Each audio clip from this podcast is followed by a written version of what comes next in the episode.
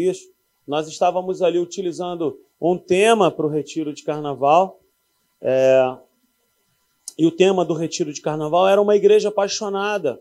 É algo que o Senhor gerou no meu coração, sabe, alguns dias, assim, tipo 15, 20 dias antes de viajarmos.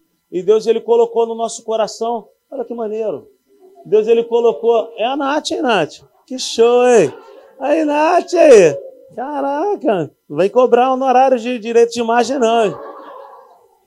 Então, assim, foi demais, porque o Senhor gerou no nosso coração e a princípio a gente ficou assim, eu estava orando com a Natália, e a gente ficou assim, nós estávamos orando nesse propósito, nessa intenção, qual é o tema do retiro? E aí nós é, nos colocamos diante de Deus e falamos, Senhor, fala conosco. E aí me veio esse tema no coração, eu falei, Natália, Deus falou isso comigo e contigo. Eu falei assim, então vamos por esse caminho. E foi assim muito bom, foi maravilhoso. E nós de fato saímos daquele lugar com o nosso coração mais apaixonado por Deus, entendendo o que, que o Senhor espera de nós. Falamos assim, teve várias mensagens, a, a, a Natália, a Érica, o Hugo também trouxeram palavras assim abençoadas. E Deus assim nos visitou de maneira poderosa. Então abra sua Bíblia comigo no livro de Apocalipse, capítulo 2. Amém? Eu quero trazer essa palavra para nós. O livro do Apocalipse é fácil de nós encontrarmos, né, gente? É fácil, não é tão difícil como o Ageu. Se achou aí Apocalipse no capítulo 2, a partir do verso 1? Está escrito assim: Ao anjo da igreja em Éfeso, escreva: Estas são as palavras daquele que tem as sete estrelas em sua mão direita e anda entre os sete candelabros de ouro. Conheço as suas obras, o seu trabalho árduo e a sua perseverança. Sei que você não pode tolerar homens maus, que pôs à prova os que dizem ser apóstolos, mas não são, e descobriu que eles eram impostores. Vocês têm perseverado e suportado sofrimentos por causa do meu nome, e não têm desfalecido. Contra você, porém, tenho isto: você abandonou o seu primeiro amor. Lembre-se de onde caiu, arrependa-se e pratique as obras que praticava no princípio. Se não se arrepender, virei a você e tirarei o seu candelabro do seu lugar. Amém? Curva sua cabeça aí por um instante, vamos orar. Pai, em nome de Jesus, Senhor, fala conosco através dessa palavra. Eu quero te pedir que o Senhor traga novas revelações, que o Senhor possa trazer novas percepções em relação à tua palavra e que todos nós possamos sair daqui desse lugar, Deus, com nosso coração incendiado de amor por ti. Dá-nos uma experiência sobrenatural contigo ainda nessa noite. É o que eu te peço e te agradeço em nome de Jesus. Amém. Amém, gente? O livro do Apocalipse ele foi dado através de uma revelação ao apóstolo João, que é muito engraçado, né? O apóstolo João, aquele do Evangelho mesmo de João, ele escrevendo a respeito de si mesmo, ele diz que ele era o discípulo mais amado. Sabe, Jesus ele tinha um grupo de 70, ele envia 70, em uma situação ele envia 70 discípulos, mas ele tinha 12 discípulos oficiais que andavam com ele para cima e para baixo. Entre os 12 ele tinha três, e dos três tinha João. João era aquele que estava bem próximo de Jesus, a história diz que João também era o mais novo dos discípulos e foi o último dos discípulos a morrer. E por ele ter mais intimidade, assim eu considero ele, cara que tinha mais intimidade, o livro do Apocalipse foi dado para ele. Essa revelação do Apocalipse foi dado para ele. Então, o apóstolo João ele recebe essa visão sobre as cartas para determinadas igrejas e esse capítulo 2 aqui, que nós acabamos de ler, é uma carta destinada para Éfeso, a igreja de Éfeso, sabe? Não tem um mês que nós terminamos de uma, uma mensagem dizendo sobre a força da nova criatura, que foi toda pautada em Efésios. Então está bem fresco para nós sobre isso. Então Éfeso era a cidade mais importante do oeste da Ásia Menor, hoje a Turquia. Possuía um porto bem importante e um grande templo pagão onde se reuniam pessoas para adorar a deusa Diana. Um dos lugares mais evangelizados por Paulo e uma das igrejas mais importantes, sabe, onde Paulo esteve ali trabalhando. Para muitos, Efésios, para mim também eu considero assim, ela é a rainha das cartas. Por se tratar assim de tantos assuntos importantes para a nova criatura, tantos, tantas coisas, sabe, de, de peso para aquele que nasceu é, de Deus. Então, eu considero como a rainha das cartas, porque ali fala dos nossos direitos, mas fala também dos nossos deveres, fala também sobre aquilo que nós somos hoje sabe? E aquilo que nós éramos e não somos mais. Então é a rainha das cartas, tem muitas informações para as nossas vidas. Para essa igreja foram escritas muitas coisas importantes, como eu acabei de falar, sobre ser corpo de Cristo, sobre o que é ser filho, sobre ser abençoado, sobre nova criatura, nova humanidade em Cristo, sobre o propósito da igreja. Então, assim, foi para a igreja de Efésios que foi escrito que o Senhor é o que o Senhor é o cabeça de o um corpo sabe? E que ele governa, ele manda em todas as coisas e a igreja tem que obedecer. E ele deu autoridade para a sua igreja, para nós andarmos aqui implantando na terra, sabe, a sua cultura do céu, como corpo de Cristo. Apocalipse, no capítulo 2, no versículo 1 que nós acabamos de ler, essas são as palavras daquele que tem as sete estrelas. Sete estrelas são sete igrejas. Se você for continuando, a ler os capítulos de Apocalipse, você vai ver que cada igreja era uma estrela. Então, estrela é algo que tem que brilhar. Estrela é algo que tem uma função. As estrelas elas não estão no lugar, no céu, simplesmente porque estão, estão ali. Não, elas têm uma função. E elas recebem brilho de uma outra coisa, de algo muito maior. Então a igreja é algo que Deus implantou na terra com uma função. Deus não colocou a igreja na terra simplesmente para ocupar um espaço. Não, a igreja está na terra para cumprir um chamado, para cumprir um propósito. E a palavra estrela quer dizer isso para nós. Ela dá direção, ela brilha. Amém? Quem está entendendo isso aí, diga amém. A igreja ela precisa brilhar. A igreja ela precisa chamar a atenção das pessoas. A igreja ela precisa chamar a atenção de Deus no sentido assim, de, de um povo que se levanta apaixonado por Deus. Então, é, a igreja é algo que Deus tem na palma da mão. Na palma da mão também está escrito nesse versículo. E mais, a Bíblia vai dizer para nós aqui nesse início de, do, do capítulo 2 que ele anda no meio da igreja. Ou seja, a igreja é um lugar onde o Senhor tem uma proeminência, sabe, muito grande, onde ele é o cabeça, onde ele é o sustento, onde ele conhece a igreja aonde ele sonda, ele conhece as intenções e as motivações. Ele conhece a igreja, ele nos conhece. Sabe, a igreja é, é um lugar aonde ele está aqui. Ele sabe quem é quem. Ele conhece o nosso coração. Nós não conseguimos ludibriar o Senhor, enganar o Senhor, porque ele conhece. Não é bem bacana quando ele diz assim: olha, quando você for orar, entre para o seu quarto e o seu pai que vê em secreto. Ué, mas eu não fui orar? Orar não é com a boca, eu não falo. Então ele tem que me ouvir. Mas ele fala: não, teu pai que vê em secreto. Por que, que ele vê na oração se é algo que é audível? Ele vê a motivação. Ele vê se você está fazendo alguma coisa com sinceridade. Então Deus ele anda no meio da igreja e ele tem a igreja na palma da sua mão. Sabe? Então, como eu falei aqui no período do louvor, é, Algumas pessoas podem cantar essas canções e falar assim: Olha, eu sinto saudade de Jesus. Olha, mas ele também sente saudade de nós. Ele também sente a nossa falta. Apocalipse, no capítulo 2, 2, está dizendo assim, no, cap... no versículo 2: Conheço as suas obras, o seu trabalho árduo e a sua perseverança. Sei que você não pode tolerar homens maus que pôs, as... que pôs à prova os que dizem ser apóstolos, mas não são, e descobriu que eles eram impostores. O Senhor conhece o Senhor conhece as obras dessa igreja. Era uma igreja atuante. Era uma igreja que trabalhava de maneira o quê? Árdua. E ainda eram perseverantes. Então, gente, essa igreja era maravilhosa. Eles não tinham problema na igreja de gente preguiçosa, de gente gato mole, que quando ouve falar sobre trabalho, sai pela tangente, desce a escada e não quer trabalhar que não faz nada, que quando vê uma vassoura tem até alergia, tem que tomar até polaramine. Então, assim, eles não tinham problema com isso na igreja. O problema da igreja de, de Efésios não era trabalho, pelo contrário, eles trabalhavam, eles eram uma igreja muito atuante. Eles faziam, eles faziam acontecer, eles trabalhavam de maneira árdua. Então, meu irmão, o problema deles, dessa igreja, não era a falta de trabalho. Eles tinham muita atividade, era uma igreja que tinha muita atividade. E eles eram perseverantes.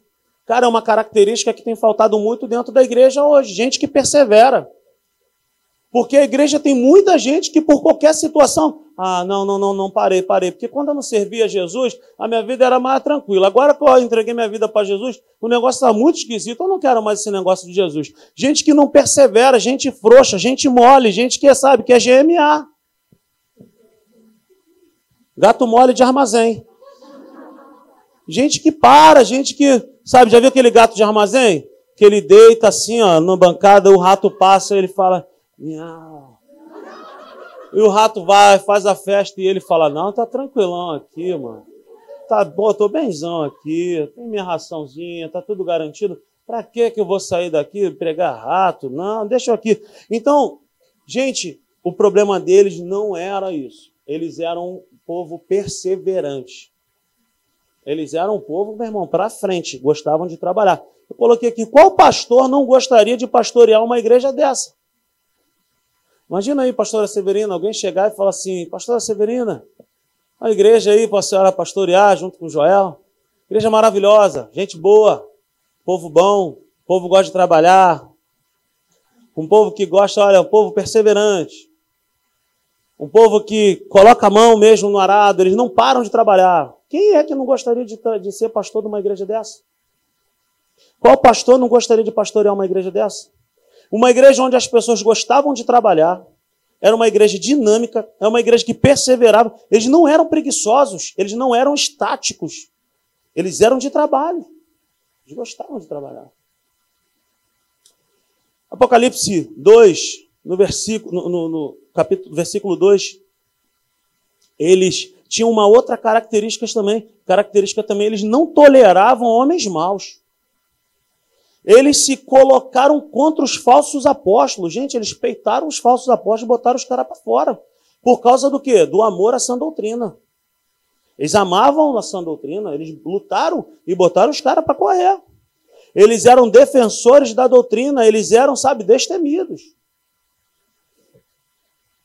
Apocalipse no capítulo 2, versículo 3, uma outra característica, outras características, eles perseveravam, eles suportavam os sofrimentos por causa do nome do Senhor. E eles não desfaleciam, eles não perderam as forças no dia da adversidade. Versículo 3: Você tem perseverado e suportado os sofrimentos por causa do meu nome e não tem desfalecido. Gente, que igreja! Hein? Que igreja boa! O couro comia em cima deles e eles não olhavam para trás. Não, nós estamos aí, nós vamos, vamos embora. O que, que tem contra essa igreja, gente? Será que tem algum defeito essa igreja? Será que tem alguma coisa que essa igreja tem para melhorar? Será que existe alguma coisa? Uma igreja perseverante, atuante, dinâmica, que não suportava, não tolerava homens maus. Gente, que isso? Eles não desfaleciam no dia mal. No dia da adversidade, eles não desanimavam, eles não paravam. Pelo contrário. Uma igreja maravilhosa.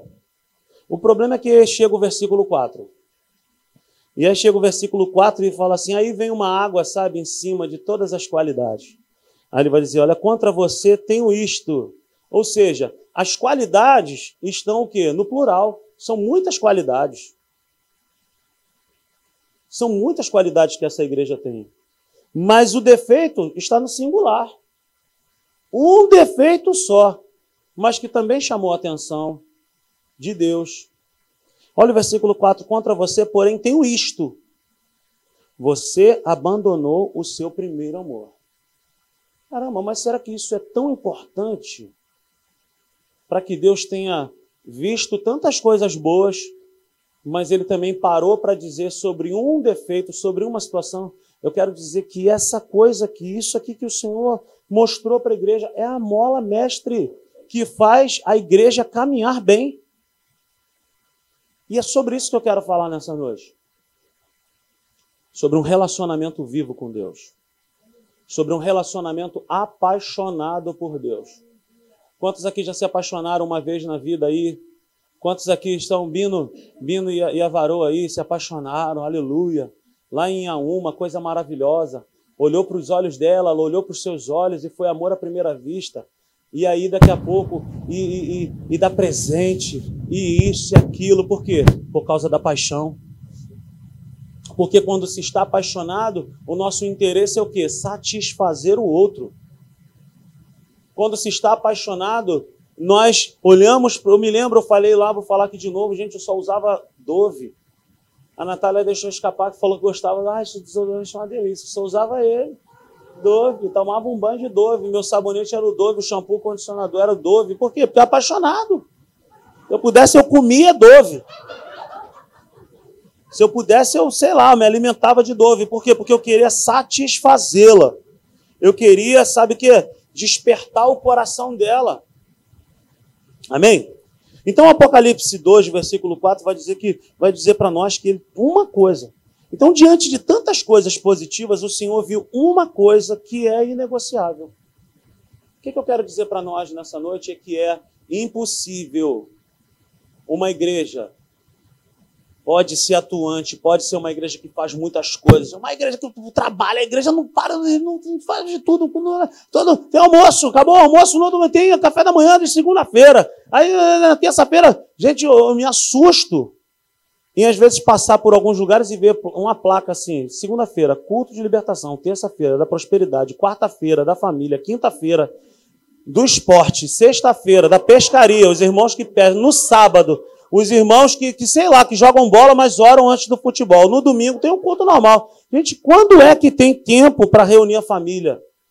Então, essa igreja, sabe, atuante, que trabalha sem parar, nós precisamos dar uma, uma pesquisada nisso aqui para saber o que, que Deus requer da igreja, porque não adianta sair fazendo uma porção de coisas que talvez Deus nunca tenha pedido. Sabe, nós não podemos ser uma igreja que sai fazendo uma porção de coisas, muitas reuniões, muitas atividades, muitas, muito, muito, muito, muito, e Deus falando assim, cara, eu nunca pedi isso para vocês. Eu nunca pedi esse tipo de coisa. E com muita coisa desse tipo, corremos o risco de não fazermos o principal, que é o quê? Um relacionamento vivo com Deus. Você está entendendo isso? Então, esse versículo 4 vai dizer: Contra você, porém, tenho isto, você abandonou o seu primeiro amor. O que, é isso, gente? O que, é isso que chamou tanta atenção de Deus? O que, que é esse primeiro amor? Esse primeiro amor é justamente isso que nós acabamos de cantar ainda agora. Eu quero me apaixonar outra vez. Eu quero voltar a ter um relacionamento contigo como eu tinha lá atrás. Eu quero voltar a, a estar contigo como eu estava antes. Então, gente, a igreja, ela pode fazer muitas coisas. Mas a pergunta é: essas muitas coisas que o Senhor tem que, que nós temos feito, foi o Senhor quem pediu? Ou talvez você esteja do, do outro lado da moeda, faz muitas coisas, mas nenhuma dessas coisas é para o Senhor. A igreja ela pode fazer muitas coisas. Nós, nós podemos fazer muitas coisas, mas se nós não fizermos o que o Senhor quiser receber, não adianta. Já ouviu aquela história?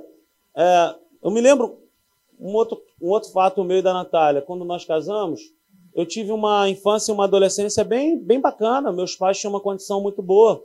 E eu tinha um sonho de levar a Natália numa churrascaria, por exemplo. Natália é, morava em São Fidélis e ela, poxa, acostumada lá com o bar do Romero, lá que é uma maravilha. Do Romero, não, do, do amigo nosso lá. Como é que é o nome dele? Roberto. Tinha, lá tem um churrasco lá do Robertão, uma, uma maravilha. Mas eu queria levar a Natália numa churrascaria, num porcão da vida. E aí, só que foi naquele período da, da boate lá em casa, sabe? Que a geladeira, você já sabe como é que era, só tinha fumaça e luz. Então, assim, eu estava desempregado e eu falava para a Natália: eu tenho um sonho de te levar na churrascaria, eu queria que você curtisse o que eu curti. E aí ela falava para mim assim: um dia ela falou assim, mas eu não quero. A única coisa que eu quero é que você me leve para comer uma pipoca e dar uma caminhada na beira do valão. Você vê que, que mulher maravilhosa, gente. satisfeita com um pacote de pipoca e churro, gente. Então, assim, mas o que, que significa isso? Ela se sentia amada a, pelo andar comigo, comendo uma pipoca na beira do valão.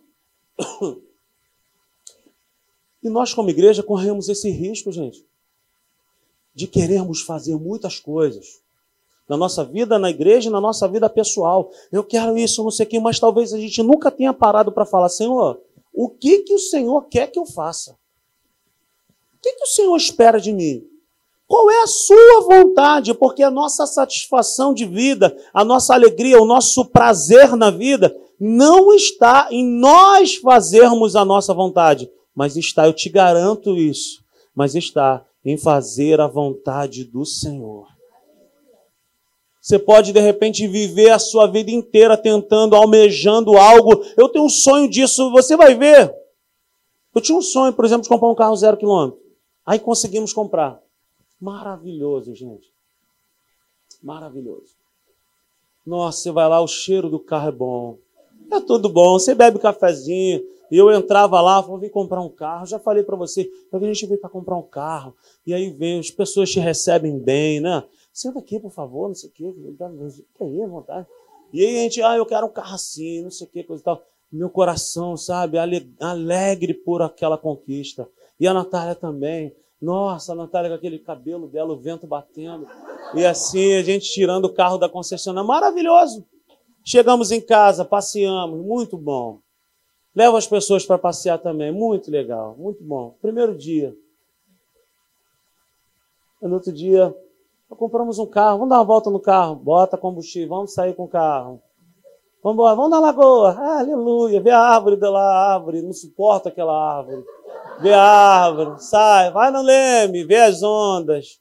Vamos pescar com o Alex lá e Rafael não pescam nada. E joga a linha, volta para casa. Olha o carro maravilhoso. Terceiro dia. Carro sujo de areia. Aí tu bota pro Michel lavar. Vai, Michel, lava o carro. Lava o carro. Carro zero, gente. Olha que maravilha. Olha, é lindo. Um mês. O carro já tá sujo. Tu olha para ele e fala assim: Fica aí, meu irmão. Ele não conversa com a gente. Ele não conversa. Se tu não tratar bem, ele também não vai te tratar bem. Você está entendendo isso? É bom, é maravilhoso, é muito bacana. Mas traz uma alegria que daqui a pouco você passa por ele. Tu, Ih, rapaz, nem me lembrava, comprei esse carro, é nosso. É, passou. Não traz alegria permanente. Uma viagem. Já viajei para alguns lugares também. Muito bom viajar, gente. Oh, maravilha, acorda e vai lá. Vou contar uma coisa aqui para vocês que eu, nem o Bruno, a Érica, nem a Natália sabem disso. Que eu fiz, gente. Vou confessar agora. Nós viajamos para o Nordeste no ano passado. E aí eu estava tão ansioso para tomar um café no hotel, gente, no primeiro dia, que eu amo tomar café. E aí eu acordei mais cedo que todo mundo, a gente chegou muito tarde, nós chegamos duas e pouca da manhã, mas eu estava sonhando com aquela tapioca, com aquelas coisas do café da manhã. E eu me lembro que eu acordei mais cedo que eles, eu fui sair devagarzinho, fui lá no café, a gente muda até de voz, né? Bom dia, tudo bem? Eu sou do... Cheguei aí, eu, aí a mulher falou, pô, não, seu hóspede que o quarto do prédio tal ali, do apartamento tal. Aí, pois não, pode entrar. O que, que, que eu fiz, gente? Me perdoa, Jesus. Eu fui tomei café duas vezes, gente. Eu saí por uma saída e depois eu voltei, só troquei a camisa. Eu falei, oba, bom dia, tudo bem? Vou tomar, vou tomar café com a minha família aqui, não sei o que. Eu já tinha tomado. Tomei de novo. É maravilhoso a praia, a piscina. Ai, que maravilha. Agora mesmo no retiro. Que lugar maravilhoso. Mas não tem poder de trazer para nós uma alegria permanente. Só a presença de Deus é capaz de trazer para nós, só a vida, o relacionamento com Deus, só o relacionamento com Deus é capaz de trazer para mim e para você uma satisfação plena que permanece. Você está entendendo isso? Nós não devemos valorizar coisas, nós devemos valorizar Deus. A presença de Deus é maravilhosa. A vida de Deus em nós é maravilhosa e isso tem poder de transformar a nossa história. Então, nós não devemos, sabe, ah, vamos fazer, vamos fazer, vamos fazer uma opção de coisa, vamos fazer uma opção de coisa sem consultar a Deus. Não é saudável fazermos muita coisa e negarmos o relacionamento apaixonado com Deus. Nem no nosso trabalho, nem na nossa vida. Gente, eu estou falando aqui, é, eu não estou aqui me, me gabando, não é isso, mas eu quero ensinar, sabe, para nós valorizarmos a presença de Deus. Ontem mesmo, olha, estávamos juntos, eu falei, olha, eu preciso me retirar agora, eu preciso sair. Por quê? Porque a gente tem que ter essa percepção dentro de nós de quando Deus está te atraindo. De quando Deus está falando para você, olha, já foi muito bom, passeou bastante, muito legal, tranquilo, mas agora você precisa se alimentar de mim, beber de mim, comer de mim, porque é isso aí que te dá alegria plena. Seu time de futebol pode ser campeão, o meu também, nós podemos ter muitas alegrias nessa vida, mas a maior alegria vem dele, vem no estar com ele. Sabe, então nós não podemos negar esse relacionamento apaixonado com Deus. Mas o que é esse relacionamento apaixonado com Ele? O que, é isso? Então anote aí, é ter um relacionamento com Ele apaixonado, é esperar por Ele, é desejar Ele, é ficar ansiando por Ele, é procurar saber o que Ele está a fim de ouvir. Vocês acham que a gente chega aqui e fala, o que a gente vai cantar hoje? Ah, vamos cantar qualquer coisa aí, meu irmão, sei lá, bota aí, ó, grande é o Senhor, a igreja sabe, é, poderoso Deus, é, todo mundo canta também. Ah, vamos botar aí, não é assim. Nós não fazemos assim. Quando acaba uma série, Senhor, o que, que o Senhor está afim de ouvir? O que, que o Senhor quer agora? O que, que a igreja precisa receber? E como que a gente sabe desse tipo de coisa? Senhor, qual é a música que o Senhor quer ouvir hoje? Cara, tem alguém que está diante de Deus e fala: Senhor, fala comigo.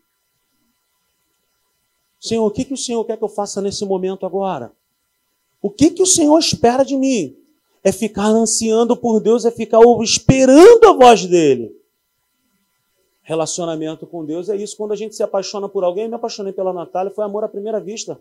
Gente, eu falei, nós estávamos no, numa outra igreja, e eu falei para um amigo meu, quando ela subiu naquele dia 30 de, dezembro, dia 30 de novembro, dia do meu aniversário, falei, gente, ganhei meu presente. E ela subiu aquela escada com aquele cabelão, e eu falei assim, Edinho, estou bem namorando aquela menina ali. Aí ele falou assim: é mesmo, cara? Eu falei: ah, mas ela ainda não sabe, não. E já vamos aí para 15 anos de casado. E aí o que, que acontece? O que, que é isso? Um relacionamento apaixonado. Eu olhei e falei: não, não. Pô, vou, vou, vou em cima, mano. Não vou dar mole, não, mano. E aí estamos casados. E aí você entra e vai saber: mora onde? Mora em São Fidélis. Ai, sei o que, coisa e tal. Ah, me leva São Fidélis, fui para São Fidélis e não sei o que, aquele negócio, e tem vontade de estar junto. Aí liga à noite, desliga você. Não, desliga você. Não, desliga você primeiro. Não, não, vai você. Aí dá aquela pausa, aí fica. Será que desligou? Alô, amor? Amor? Não, desliguei, não. Não é assim? Quem se apaixona, a gente é assim, a gente fica esperando os momentos. A gente fica esperando as horas, fica contando os minutos de quê? Cara, eu estou sentindo tanta necessidade de me trancar no meu quarto, de ter um relacionamento com Deus, de falar com Ele. Aleluia, de entrar no carro, sei lá, no ônibus, no metrô, no trem, sei lá, ligar o som e falar: Oh Deus, como eu te amo, como eu te desejo.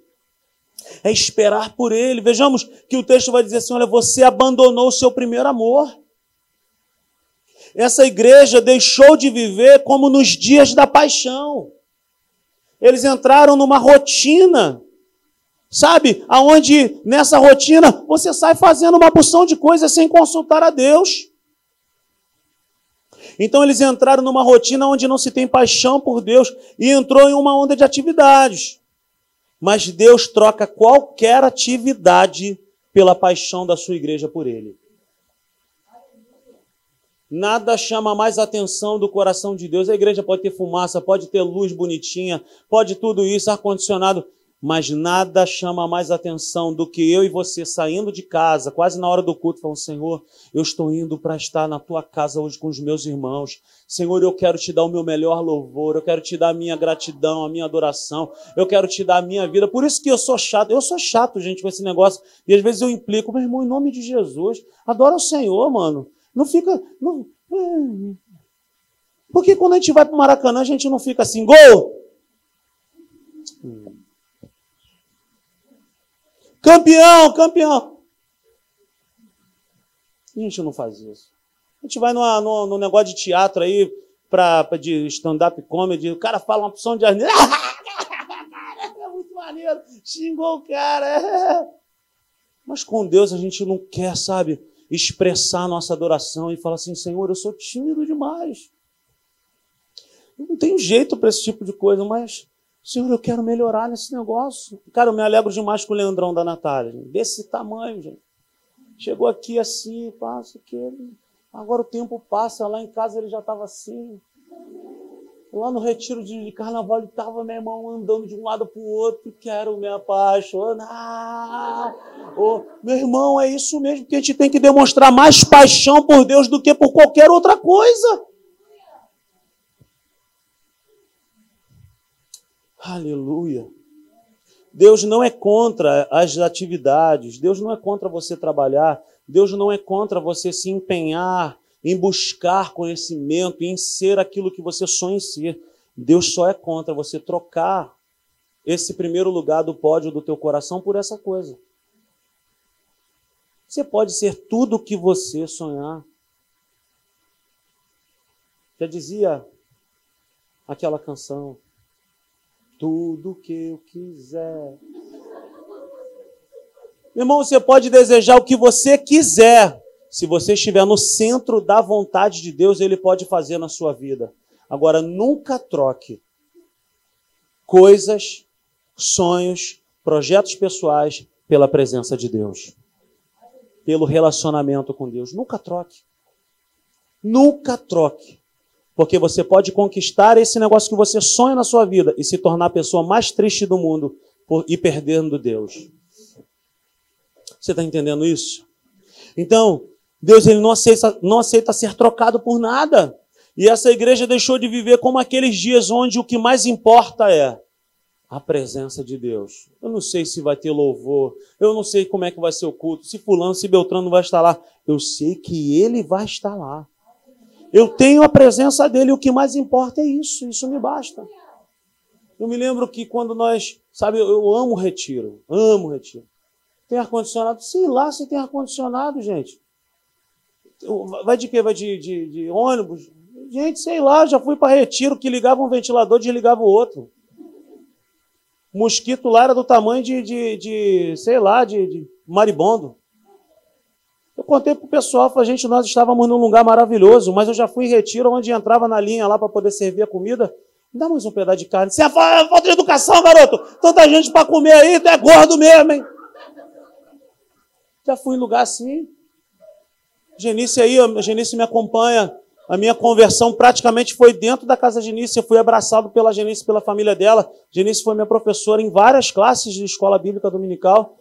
E nós fizemos muitos retiros de ministério de louvor, da igreja e tudo isso. Mas o que mais importava não era se tinha ar-condicionado, se a grama era bonita, se a piscina. Nós fomos para um lugar, gente, que a piscina era a coisa mais tenebrosa do mundo. Eu tinha medo de morrer naquela piscina. Eu tinha medo de ser puxado por um monstro naquela piscina. Eu nem entrei naquela piscina. Mas quando dava o primeiro acorde, quando dava o primeiro acorde no instrumento, a glória de Deus descia. Era ou não era, Gê? Ao ponto de uma pomba branca, gente. Pombo não tem hábito noturno. Nós chegamos uma hora da manhã num sítio horroroso, tenebroso. Mas tinha uma pomba branca lá, que quando nós chegamos naquele lugar, aquela pomba chegou no sábado à noite, na madrugada de sexta para sábado, e ela só foi embora na quarta-feira de cinza, e ela dava rasantes em cima de nós, assim. E ela subia nos instrumentos. E eu vi crianças sendo batizadas com seis anos de idade, batizadas com o Espírito Santo. Gustavo estava também nesse, nesse retiro. E eu vi um mover de Deus assim sobrenatural acontecendo, e o que menos importava era: qual é a comida? Eu não como carne de porco. Macarrão com, como diz o Bruno, macarrão com salsicha. Macarrão com salsicha. E todo mundo ali, ó. Eu quero me apaixonar. Inclusive, foi nesse retiro que nós ouvimos essa canção. Então, o que está faltando para a igreja, gente? A igreja tem que ter ar-condicionado? Acredito que sim, é maravilhoso. O que, que está faltando para a igreja? Um bebedouro bom, sim, cantina legal, sim, lugar bom. O Rick Warren ele fala no seu livro: uma igreja tem que ter um som bom, um banheiro bom, um estacionamento legal, é, bons assentos, tem que ter uma boa música, tem que ter uma opção de coisa boa, sim, sim, legal. Mas o que a igreja mais precisa ter é um coração apaixonado por Deus. Um relacionamento onde você está pensando aí agora, cara, o que, que eu vou fazer para melhorar o meu relacionamento com Deus? O que, que eu vou fazer para ativar esse relacionamento com Deus? Eu tenho, eu tenho jogado essas informações para algumas pessoas que andam mais perto de mim. Cara, tem que ler. Tem que ler, compra um caderno virgem, anota, faz anotação. Tem que mergulhar em Deus, tem que buscar Deus, tem que se apaixonar por Deus, porque a igreja está na terra com esse propósito. Não é simplesmente para encher um lugar, senão a gente aluga um clube.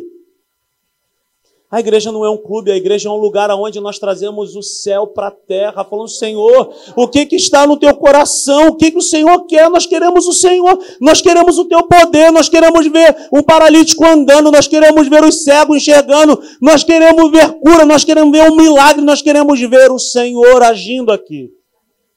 Mas tem que ter paixão tem que ter paixão no coração. Versículo 5, ele fala assim: olha, lembra-se. Ele fala: lembre-se de onde caiu. Sabe qual é o lugar onde nós caímos? É o lugar onde nós trocamos um desejo que era muito maior por Deus por outra coisa que tomou o seu lugar. E são pequenas coisas. São pequenas coisas. Estava contando hoje de manhã, gente. Eu não tinha lá em casa esse tal do Netflix. Não estou dizendo que é do diabo, não. Negócio bom, negócio bom, gente, tal de Netflix. O negócio é bom demais. Acaba uma e pule o anúncio, pule, vai pro próximo, toda hora, tal, tal, tal. Mas chegou um dia que eu assisti tanto aquele negócio que eu falei assim: meu irmão, eu estou aqui umas duas horas já assistindo esse negócio, eu não peguei na Bíblia. E eu não parei um minuto para orar. É errado assistir televisão? Não, eu só não posso trocar televisão pelo relacionamento vivo com Deus.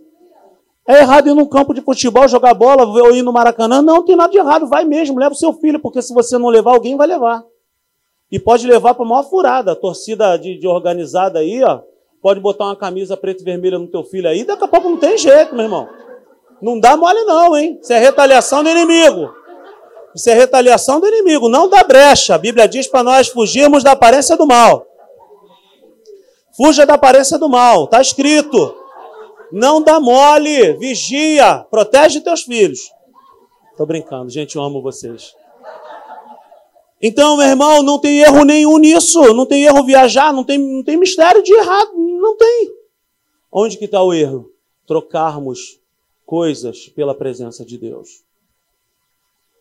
Quando Deus deixa de ser prioridade no nosso coração, meu irmão, e ele vira qualquer outra coisa, quando Deus deixa de virar, sabe? Quando Deus deixa de ser aquela paixão no nosso coração, nós caímos. Então, lembre-se de onde caiu, arrependa-se e pratique as obras que praticava no princípio. Gente, não tem mistério nenhum. Não precisa, de repente, fazer uma campanha, eu preciso, então preciso, eu preciso para um monte. Não tem nada de errado no monte, mas o monte também não tem nada também de sobrenatural. Algumas pessoas falam, eu fui no monte, um lugar tal, pegou fogo na grama. E aí? Pegou fogo na grama. Mas a grama não é nem para pegar fogo, é tão bonita a grama verdinha, gente. Mas, mas, pegou fogo, pô, legal, beleza. Mas o que, que você fez depois que a grama pegou fogo? O que tem que pegar fogo é o meu coração e o teu coração. Nós é que temos que pegar fogo pela presença dele. Senhor, eu te quero mais. Eu te desejo mais, eu quero mais do Senhor. E aí ele fala assim: olha, lembre-se de onde caiu. Parece que é fácil, e é fácil. Lembre-se de onde você caiu. Como é que eu faço isso? O que, que eu era antes? Como era a minha vida com Deus alguns anos atrás? O que, que eu fazia que eu já não faço mais? Eu estou me lembrando, cara, eu me lembro. Eu contei a minha situação, eu chegava do trabalho, me trancava no quarto, tomava um banho, e eu pegava o CD e eu botava lá o pastor Cirilo cantando Poderoso Deus, da meia hora só de refrão. E ele ficava, poderoso Deus, e eu prostrado diante de Deus, eu chorava, Senhor, eu te quero mais, Senhor. Eu te desejo mais, Senhor, vem nesse lugar. Eu clamava por Deus como se Deus entrasse ali mesmo falava, tô aqui. Eu queria Deus na minha vida. Ao ponto que minha mãe chegava lá, ô garoto, e batia na porta, para com essa palhaçada, tá chorando tanto. O que que tá acontecendo? Tá, tá, tá deprimido? Você é o quê? Namorada? Não, mas era um fogo que existia no meu coração. E eu vejo resultados disso hoje na minha vida, porque eu não consigo viver sem Deus. Você está entendendo isso? Aí ele fala: lembre-se de onde caiu. Eu caio no dia em que eu deixo de praticar aquilo que o satisfazia e não me satisfazia. Eu caio no dia onde eu deixo de praticar aquilo que o satisfazia. Os nossos encontros, a prioridade que eu dava, a importância que eu dava, a atenção que eu dava a Deus demonstrava a minha paixão. Quando eu troco essas coisas, esse contato com Deus, eu já caí. Não significa que você esteja pecando, no sentido de, ah, tô, tô, tô traiu a mulher. Pode estar acontecendo isso também por conta de uma falta de um relacionamento com Deus. Mas não é, sobre, não é só sobre isso que eu estou falando. O maior problema que existe é a falta de relacionamento com Deus, porque quando se tem relacionamento com Deus, no relacionamento com Deus, Deus fala: olha, não fica de conversa fiada, não vai por esse caminho. Quando se tem intimidade com alguém, nós reconhecemos a voz dessa pessoa com muito mais propriedade. E com Deus é assim também. Quanto mais eu caminho com Deus, mais eu identifico a sua voz. Tá bom, Pai. Tá bom, Espírito Santo. Me perdoa. Ah, eu não quero mais. Eu quero alegrar o teu coração. O Senhor quer que nos arrependemos para que possamos ter vida de verdade. E aí ele fala assim: olha, se vocês não se arrependerem, eu vou tirar de vocês o seu candelabro do lugar. O que, que significa isso? Sabe, tirar o candelabro do lugar é tirar a luz, é tirar a presença. Você sabe o que é um homem sem luz de Deus? Você sabe o que é uma pessoa sem a presença de Deus? É uma pessoa que anda e andando, sabe, acorda, trabalha, supre as necessidades da casa, mas é como um zumbi. Acorda, trabalha, volta. Acorda, trabalha, volta. Não tem vida com Deus, só, só se movimenta, mas não tem vida. Só existe, mas não existe de verdade, não tem propósito. Deus me colocou e te colocou nessa terra para nós vivermos uma vida apaixonada com Ele, uma jornada apaixonada com Ele. Aleluia. Se coloque de pé nessa noite. Oh,